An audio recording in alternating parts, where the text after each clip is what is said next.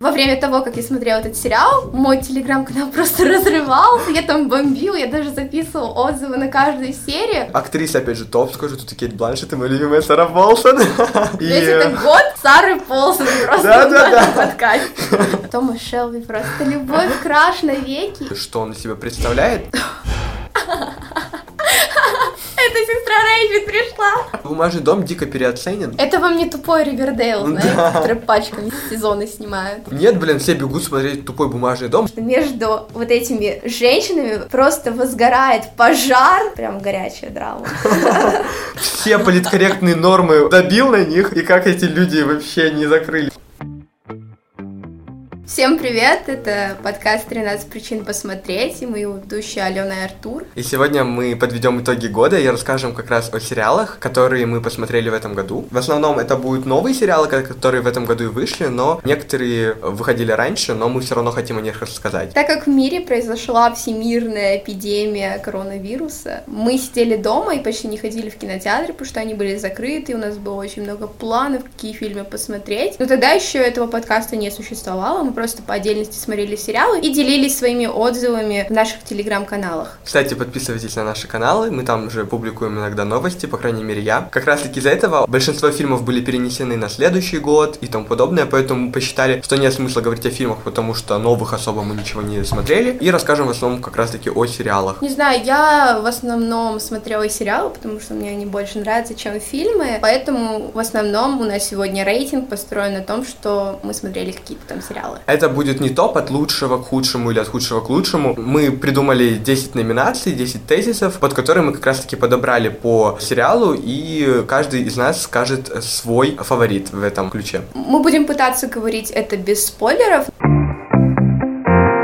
И первая категория это открытие года, то есть сериал, от которого мы вообще ничего не ждали, но внезапно получили просто все. Алена, у тебя это какой сериал? Для меня открытие года, именно для меня это были острые козырьки. Я вообще не хотела этот сериал смотреть, и мы с друзьями договорились выбрать один определенный сериал и посмотреть его на карантине. И мы искали варианты, и мои друзья предложили острые козырьки. Я такая, нет, что за отстой, я не хочу это смотреть. И прям еще тянула время, специально не смотрела это. И, короче, ладно, такая, окей, когда-нибудь в этой жизни уступлю им право выбирать сериалы. И я посмотрела, и мне так понравился этот сериал. И, наверное, во время того, как я смотрела этот сериал, мой телеграм-канал просто разрывался, я там бомбил, я даже записывала отзывы на каждую серию. Этот сериал такой более исторический, то есть там есть исторические личности, как Черчилль. Сейчас расскажу кратко про сюжет. Это про одну бандитскую группировку, которая была в Англии. Они работали э, на ставках, и вот так развивался сюжет, то есть они там, как они с низов поднялись на вершину и стали одной из главных банд в Англии, и там они со всеми воюют. Но мне очень понравился, очень такой стильный, классный сериал. Тома Шелби просто любовь, краш навеки. Я жду шестой сезон. Пятый меня немного разочаровал. Он был такой затянутый и не очень, поэтому жду шестой сезон, и он меня поразил. Еще любовь на всю жизнь.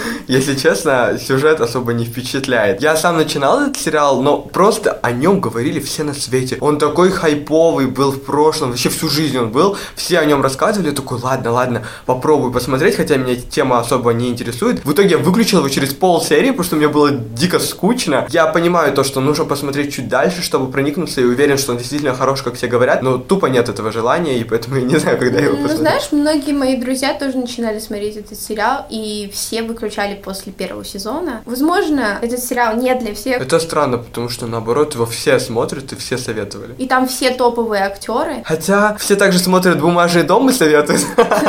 Хорошо, Артур, что тебя впечатлило и что для тебя было открытие года? Вообще, факт того, что я никогда не смотрел особо российские сериалы, это да. То есть они, предубеждение у меня к ним было огромное, и я никогда не хотел, не пробовал, не пытался. Но в этом году как-то все вокруг российских сериалов прям супер-супер развивалось, и мне посоветовали сериал Cold Center он называется. И я такой, ну ничего от него не ожидая. Ну да, все говорили, что это прям крышесносный для российского, но у меня было дико предвзятое впечатление. Но как с первой же серии, как он меня затянул, просто его потом просто всем втирал. Я тоже смотрел его на карантине. Он меня невероятно впечатлил. По сюжету группа людей остается закрытыми в секс-шопе в здании огромном. И там какие-то непонятные чуваки через телевизор говорят им, что делать, какие-то задания выполнять, иначе они взорвут у них бомбу. И через каждую серию мы рассматриваем персонажей, которые все закрыты в этом помещении, и показывают их предысторию, как они сюда попали, потому что это все было не случайно, это все было связано. И мне так нравилось то, что в каждой серии каждого персонажа раскрывали с совершенно разных тем, которых не ожидаешь увидеть в российском кино. В принципе, там очень много тем и проституция, и про религию мусульманскую, не мусульманскую. Даже тему ЛГБТ подняли так вскользь. И война с Украиной, то есть прям очень много социальных проблем. И это мне прям дико понравилось. Там очень хорошо все раскрыли, очень интересные персонажи, были и бесячие персонажи. Финал, ну, я бы сказал, немножко не дотянул, да. но я второй сезон все равно жду. Я тоже смотрела по совету Артура, и я помню, как мы с тобой сговаривались, там где-то пятая, шестая серия, и мы прям ахали от того, что там происходит. Ну давайте теперь перейдем к плохой ноте. Это разочарование года. Алена, какой сериал тебя разочаровал? Рейчет. У меня тоже.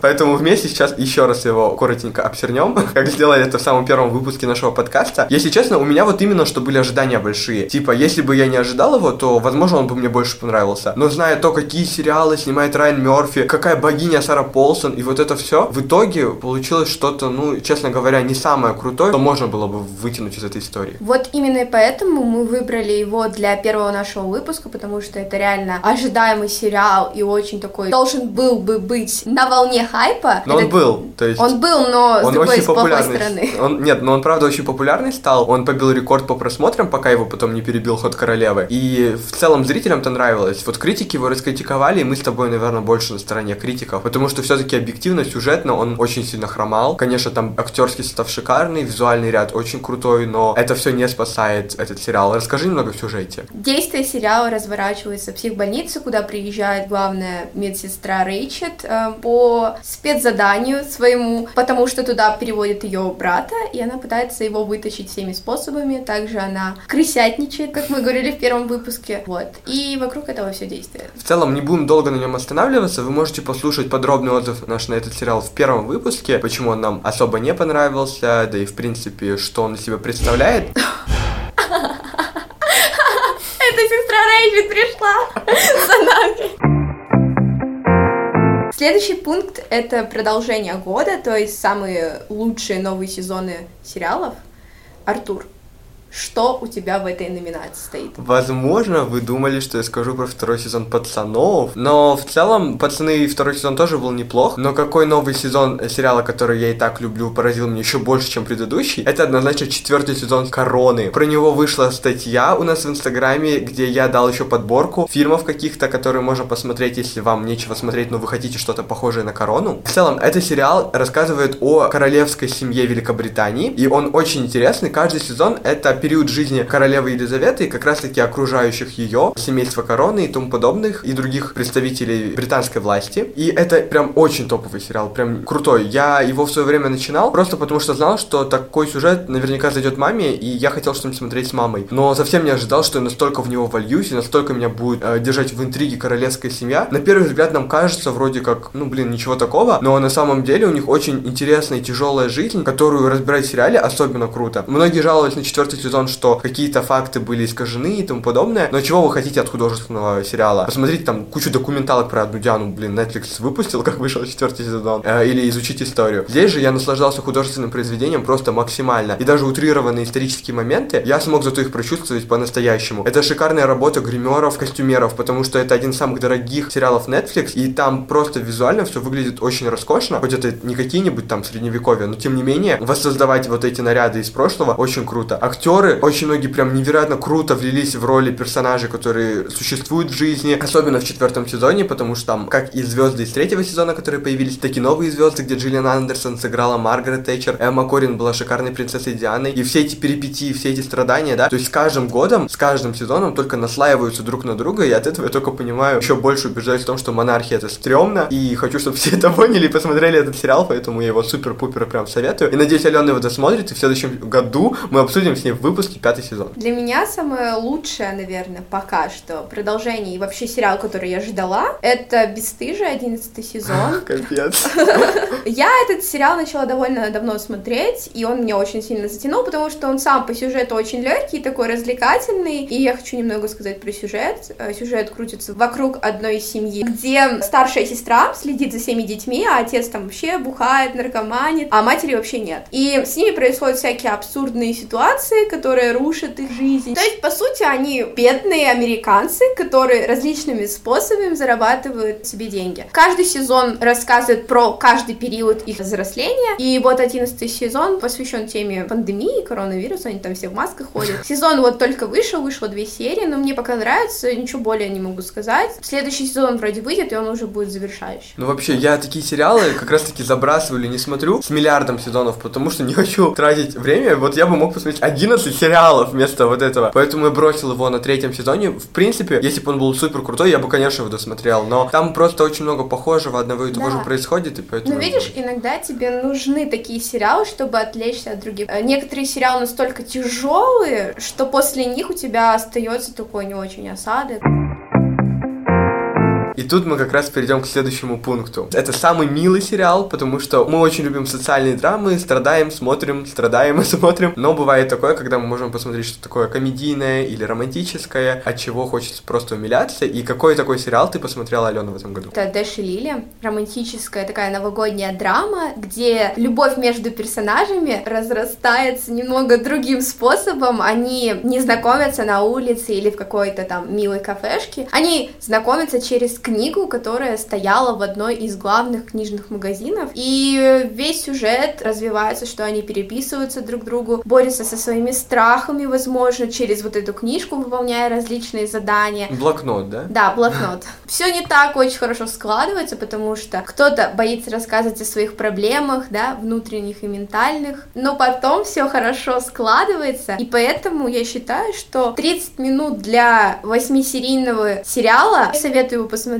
И вообще мне еще понравилось то, что персонажи, они простые люди, то есть они не супер красивые, какие-то обаятельные, просто обычные люди, и это очень круто. Ну, они не супер красивые, но они все-таки обаятельные. Да. Я тоже про него рассказывал как раз-таки в недавнем выпуске, а также, опять же, напоминаю про статью, посвященную уже рождественским фильмам, сериалам, поэтому можете тоже ее прочитать у нас в Инстаграме, если хотите зарядиться новогодней атмосферой. Я же тут посоветую сериал под названием «С любовью, Виктор», который вышел этим летом на Хулу, и это является спин популярного фильма в свое время, который выходил под названием «С любовью, Саймон». Он снят по книге «Саймон и программа Homo sapiens» и рассказывает нам такую легкую, непринужденную историю парня, который не может открыть э, свою гомосексуальность своим друзьям, близким, семье, потому что, ну, естественно, в его... Ну, в принципе, это тяжело э, раскрыть и тому подобное, да, даже в Америке, но при этом это не такая прям супер проблематичная история, да, то есть это все показано очень легко, просто, мило, чем-то похоже на выпускной, который мы недавно обсудили в подкасте. И с любовью Виктора это тоже атмосферно такая же история, где как раз-таки Виктор вдохновляется историей Саймона, который все-таки смог это сделать, и он учится в его же школе, но это уже показано в небольшом мини-сериале, где серии тоже очень короткие, чуть больше 20 минут, но это происходит уже не в такой обычной американской семье, где все-таки это было бы сделать проще, а в более консервативной, традиционной семье, которая не является белой семьей, у них тоже свои традиции, и поэтому это даже ближе и понятнее для нашего общества, где это тоже относится к этому по-другому. Поэтому я легко могу его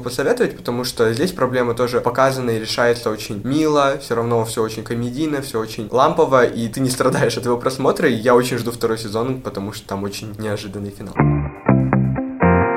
И здесь мы также опять плавно переходим к следующему пункту. Это у нас номинация «Самый неожиданный финал», «Самая неожиданная концовка сериала», который мы посмотрели в этом году. Алена, что же ты выбрала? Я посмотрела «Защищая Джейкоба», о нем мы рассказывали также в подборке у нас в Инстаграме. Для меня этот сериал стал тупиком. Когда я его посмотрела, у меня болело сердце, я не могла спать ночами, потому что вот эта неопределенность, которая возникла в этом сериале и финале, да, это мини-спойлер, но я не буду рассказывать, что там случилось. Мне было плохо от того, что я не могу выбрать, на чьей же я стороне, да, выбрать, кто же, типа, виноват или не виноват, да. Режиссер сделал открытый финал, и мне не нравится открытый финал, потому что я человек все-таки, вот мне скажут, что вот это так, и, возможно, это так будет лучше, чем я сама буду додумывать. И я искала в интернете, типа, что же там в книге, и, короче, в книге тоже был открытый финал, меня это убивает, поэтому делайте, пожалуйста, законченные финальные всякие сцены, чтобы потом меня это не сходило с ума. Мы, кстати, этот сериал тоже с Аленой вместе решили посмотреть, обсудить. Я,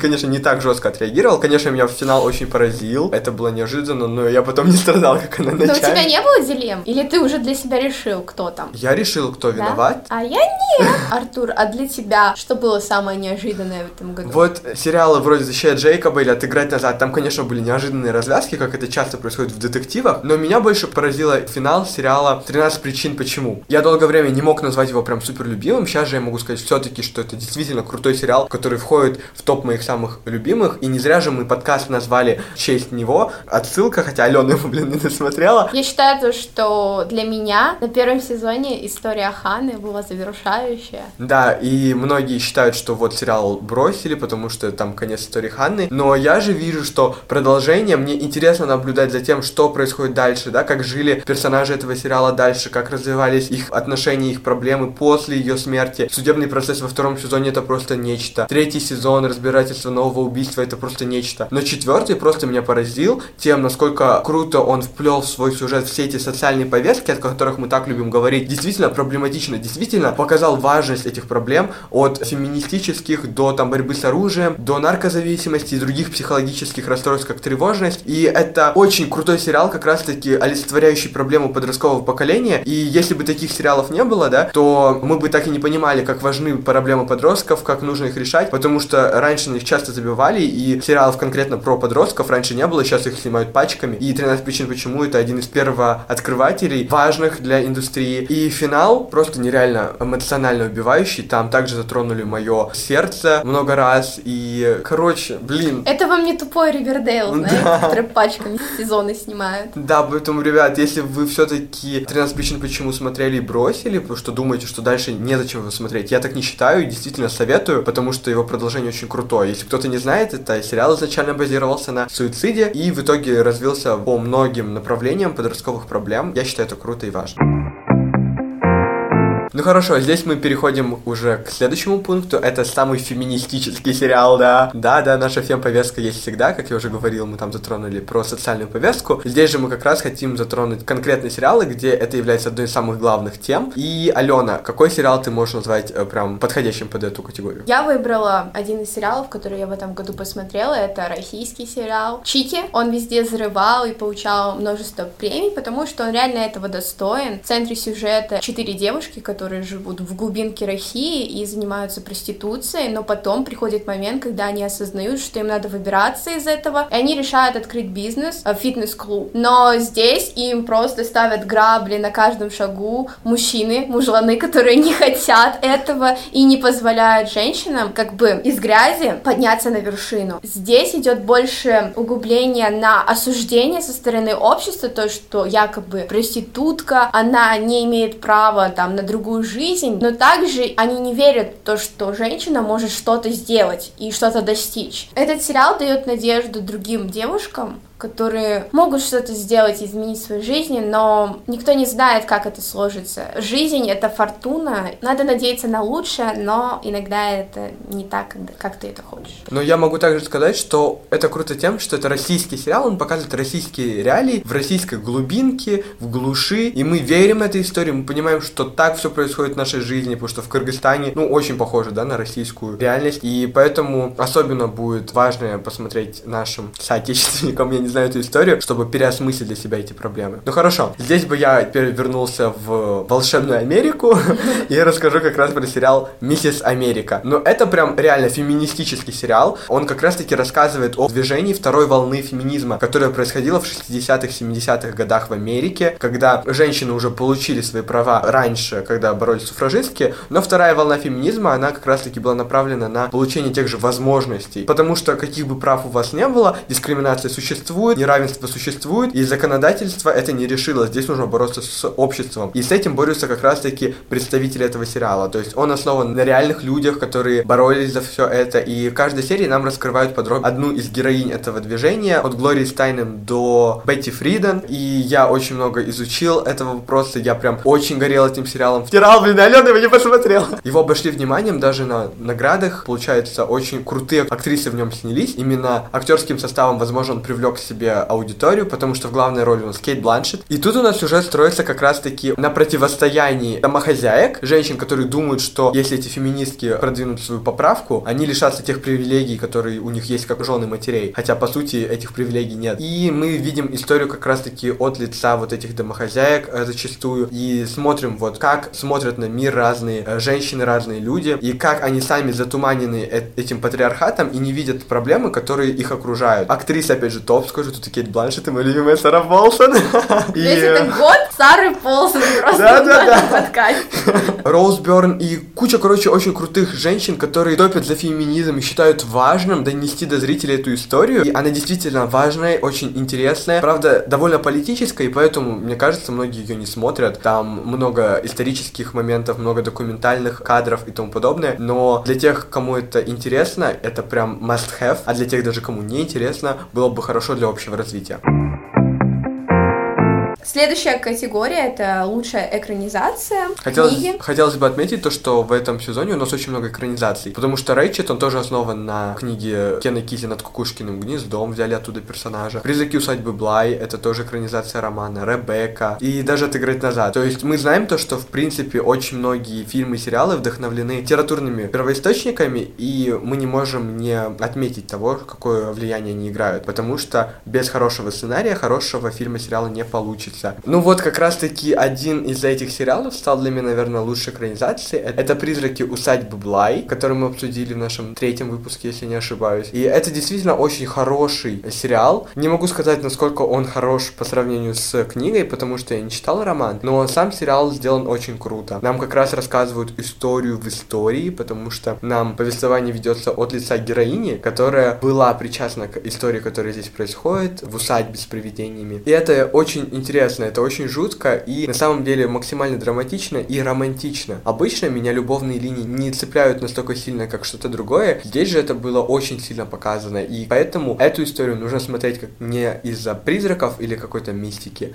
а по большей части из-за любовных историй, которые есть в этом сериале. А, но подробнее вы можете послушать в нашем подкасте «Призраки усадьбы Блай». А о каком сериале хочешь рассказать ты? Я посмотрела новый сериал на платформе Hulu, это «И повсюду тлеют пожары. Он является экранизацией книги Селесты Инг. Я, кстати, тоже очень хотел прочитать этот роман, а прежде чем посмотреть сериал, но я так его не прочитал, и поэтому до сих пор не посмотрел, но очень-очень хочу, потому что Рис Уизерспун, а, она была и продюсером этого сериала, она делает очень крутые проекты, как «Большая маленькая ложь» или «Утреннее шоу». Какие у тебя впечатления от него? Я хочу охарактеризовать этот сериал как история о расовых разногласиях в разных семьях, то есть нетрадиционных, и они абсолютно по-разному живут, живут, и тут именно столкновение, то есть всякие. Это просто семейная драма, которая представлена в таком утопичном городке, где все такие счастливые, прекрасные. И тут Кэрри Вашингтон, она как бы представляется в роли свободолюбивой черной женщины, и она приезжает в городок, она все-таки, ну, бедная. А вот с другой стороны у нас такая белая консервативная женщина, которая любит порядок, она принимает ее ее берет под крыло и дает ей крышу над головой. И в этом сериале рассматриваются разные вопросы дискриминации черного населения, также цветная политика, где в школах не принимают черных, также и представители ЛГБТ. Тут можно прям реально сказать то, что название делает свое дело, потому что между вот этими женщинами просто возгорает пожар, прям горячая драма. Думаю, она особенно была жаркой, потому что он вышел на период Black Lives Matter течение. Наверное, это было очень актуально. Нельзя откладывать, я его обязательно посмотрю, но мы двигаемся дальше. А теперь у нас пункт сериал, который мы бросили по каким-то причинам. Алена, и какой же ты осознанно бросила? Политик. Почему? Мне Артур вот так настоятельно втирал, и я начала смотреть, но мне не понравился, слишком все красочно. Это же от режиссера Райана Мерфи. Ну, не знаю, мне не понравился, я не захотела его смотреть. Возможно, была причиной, что мне надо было смотреть другие сериалы, но не знаю, меня не затянуло, хотя Артур говорил, что там такая политическая повестка в сюжете. Главный персонаж баллотируется на пост президента школы, и там разворачивается такая ожесточенная борьба за это место. Ну, не знаю, мне не понравился. Ну, тогда я тут, наверное, скажу, чем этот сериал все-таки хорош, чтобы вы не оттолкнулись, потому что он действительно э, крутой. Он говорит обо всем этом лицемерии с, со стороны политиков, там показывается вся эта внутренняя кухня именно со стороны подростков, школьников, которые борются просто за пост президента школы. Но у главного героя настолько большие амбиции, он хочет стать президентом США, и его главный пункт это стать президентом школы и поступить в Гарвард, потому что по статистике большинство президентов именно таковы. Но там все оборачивается максимально неожиданно, там баллотируются и те друзья, и те знакомые, и все используют какие-то очень грязные методы, чтобы победить. И если в первом сезоне это все так нелепо, потому что это происходит в школе, хотя это очень даже драматично интересно, то во втором там уже метят в губернаторы штата, mm-hmm. и все рас, растается до больших масштабов. Здесь делается прям акцент на многих политических моментах, очень их утрируют, которые портят жизни некоторым политикам от культурной апроприации до борьбы против изменения климата. Это все есть здесь, именно игра на чувствах горожан, популизм и другие, короче, моменты, связанные с политикой, показано очень легко, просто, доступно. Все, короче, разжевывает нам Райан Мерфи во всех фильмах и сериалах. И я очень жду продолжения, которое выйдет не скоро. Он хочет подождать, когда актеры постареют, и чтобы уже а, продвигаться а, да? еще дальше, да, прям в, в. То есть он не хочет менять, главное. Да, да, он хочет, чтобы они стали постарше и могли баллотироваться в президентство США. Поэтому топ, но сейчас я расскажу про сериал, который не топ. Это «Бумажный дом». Ой, кем я только не спорил о том, какой-то стрёмный сериал, блин. И хотя бы Алена со мной согласна, да? Какая-то эпопея с этим сериалом, потому что меня так раздражают люди, которые посмотрели один сериал в этой жизни и говорят, что он самый лучший, офигительный. Но это не так. Ну, вот реально, то есть объективно, возможно, конечно, для людей, которые раньше ничего не смотрели, он классный, но, блин, посмотрите, пожалуйста, других действительно классные сериалы, потому что «Бумажный дом» дико переоценен, и без понятия, почему он стал таким популярным, особенно именно в этом году, хотя вышел он давненько. Ну, я могу смотреть с призмы, потому что я посмотрела все сезоны, которые сейчас есть. Я могу понять людей, которым он понравился. Во-первых, он динамичный, но это сказка, такое в жизни не бывает. Я бросил его на втором сезоне, чисто я его и то заставлял его смотреть после первого, потому что смотрели все, блин. Все мои друзья, все мое окружение смотрели бы они так те классные сериалы, которые мы так советуем. Нет, блин, все бегут смотреть «Тупой бумажный дом», мы поставим его обязательно на постер, трейлер, не знаю, чтобы все прибежали и послушали, какой он стрёмный. Потому что, ну, ладно, я понимаю, это мое субъективное мнение, и вы имеете право с ним не соглашаться, но почему я так считаю? Именно как раз-таки из-за нереалистичности очень сложно воспринимать этот продукт. Э, смотря большинство сериалов про ограбление и так далее, мы видим, насколько бездушные люди, которые все это совершают, безэмоциональные, расчетливые. И это действительно важно для преступников в данном плане, если мы будем смотреть, как будто бы это действительно правильно. Но там набрали, блин, каких-то супер сумасшедших людей, которые там орут, все портят, влюбляются, постоянно все своими выходками, короче, разрушают весь план. И как можно было взять, блин, в команду столько тупых идиотов, которые не могут контролировать свои эмоции, чтобы ограбить, блин, монетный двор Испании? Это вообще кем нужно быть? И то, что им все так легко дается, ну, блин, как можно получить кайф от того, что не принимается как нечто действительно правдоподобное и реалистичное? Мне кажется, то, что режиссер этого сериала, он должен был закрыть на втором сезоне, потому что играть на вот этой тупой теме ограбления, что они идут дальше, то они будут грабить в пятом сезоне. Еще вполне вероятно, я часто закрываю глаза на глупые моменты в сериалах и так далее, но меня просто так бесили все герои, они все такие стрёмные, ну кроме Рио, конечно. Поэтому ну, на этом я закончу. Следующая категория это самый красивый сериал. И какой же сериал, на твой взгляд, был самым красивым эстетически, визуально из тех, что ты посмотрел в этом году? Скорее всего, это будет Ход королевы, потому что он мне, во-первых, безумно понравился, и я говорила об этом в нашем выпуске про этот сериал. Но с такой визуальной точки зрения он мне зашел, потому что вся вот эта атмосфера 50-х годов и сами эти наряды, в которых ходила главная героиня, они такие безупречно красивые, я бы сама так так хотела ходить. Кроме костюмов, мне понравилась еще режиссерская работа, как вообще снимался этот сериал, и какие кадры там были построены, и вообще вся атмосфера, начиная с города, заканчивая образами персонажей, и вот эта эпоха, еще и СССР вообще топ, все, мне очень понравился.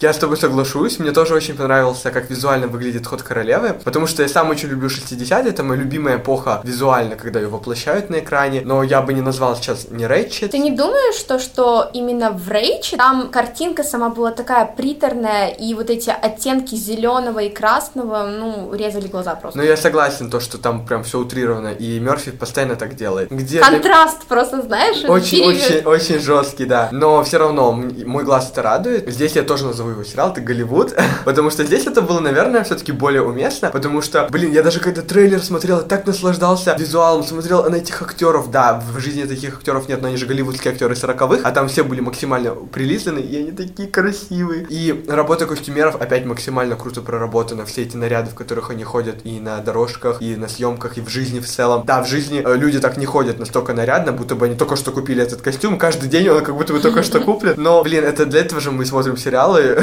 то, чего мы не получим в нашей жизни. А, вообще, мне сложно было выбрать один, поэтому я все равно упомяну то, что в Короне очень крутой визуал, очень шикарные наряды. В Миссис Америки тоже хорошо была передана визуальная эпоха. И в Чиках была такая солнечная летняя атмосфера, но прям самый роскошный, наверное, это Голливуд. И очень советую его посмотреть. Конечно, там утрированная история Голливуда, где автор решил переделать, да, какие-то моменты исторические, чтобы привести их к равноправию. Эмоционально он мне очень даже зашел, а визуально так и вовсе прям. Еще хочу сказать про корону. Ты же упомянул, что он очень красивый, и там очень безумно потрясающие наряды. И сам Netflix выпустили спецвыпуск, где сами стилисты рассказывали, как они делали вот эти наряды. И про ход королевы, кажется, да. тоже.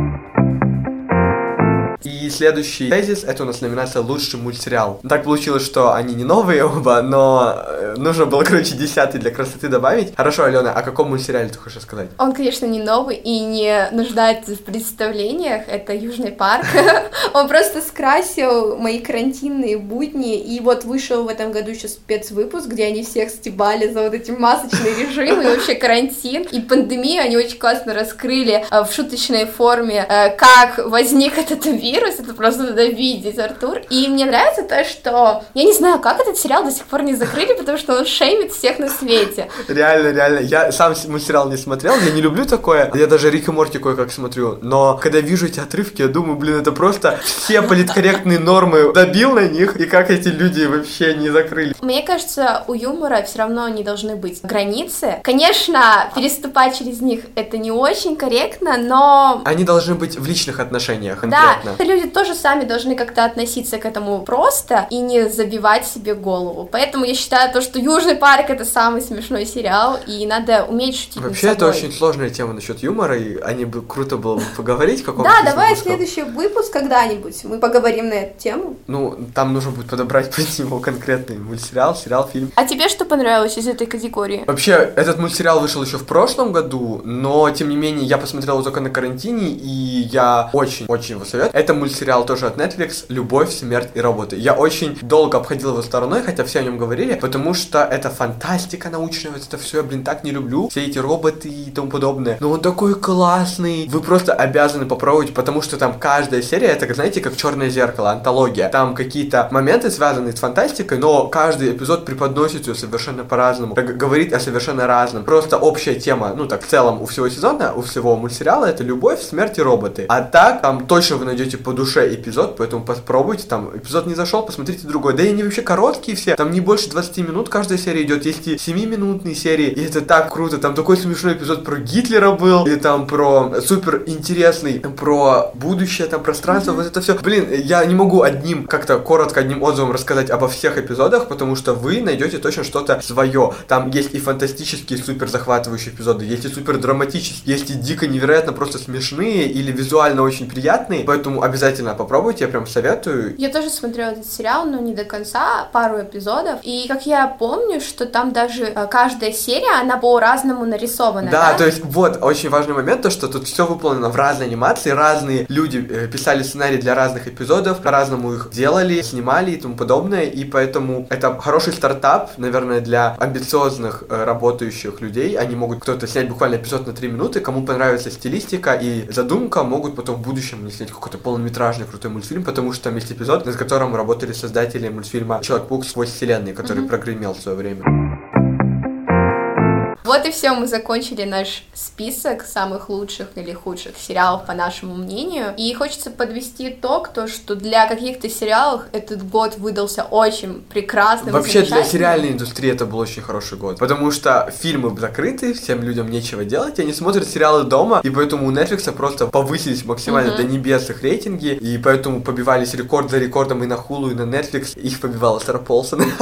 Ну и грустно то, что некоторые сериалы, которые планировали съемки на 2020 год, были перенесены, и многие сериалы, их премьеры сместились на другое время, тот же «Ведьмак», «Половое воспитание», «Эйфория». Так что мы, наверное, будем заканчивать наш выпуск. Обязательно пишите в комментариях где-нибудь в Инстаграме, я не знаю, в Директ можете написать, на какие сериалы нам стоит обратить внимание. Ставьте звезды, подписывайтесь на нас здесь, в Телеграм-каналах, в Инстаграме, мы там пишем классные подборки, еще раз напоминаю, и слушайте нас на различных платформах. И на этой ноте мы завершаем наш первый сезон. Надеюсь, вам понравились наши выпуски, и вы очень много чего послушали, а если нет, то послушайте. Скоро будет второй сезон, и мы будем больше развиваться, расти, и больше рассказывать вам про различные сериалы новые. А также, наверное, уйдем в какое-то более серьезное русло и будем глубже пытаться анализировать их с нашей социальной призмы. Поэтому ждем вас в следующем году. Всем пока. Пока!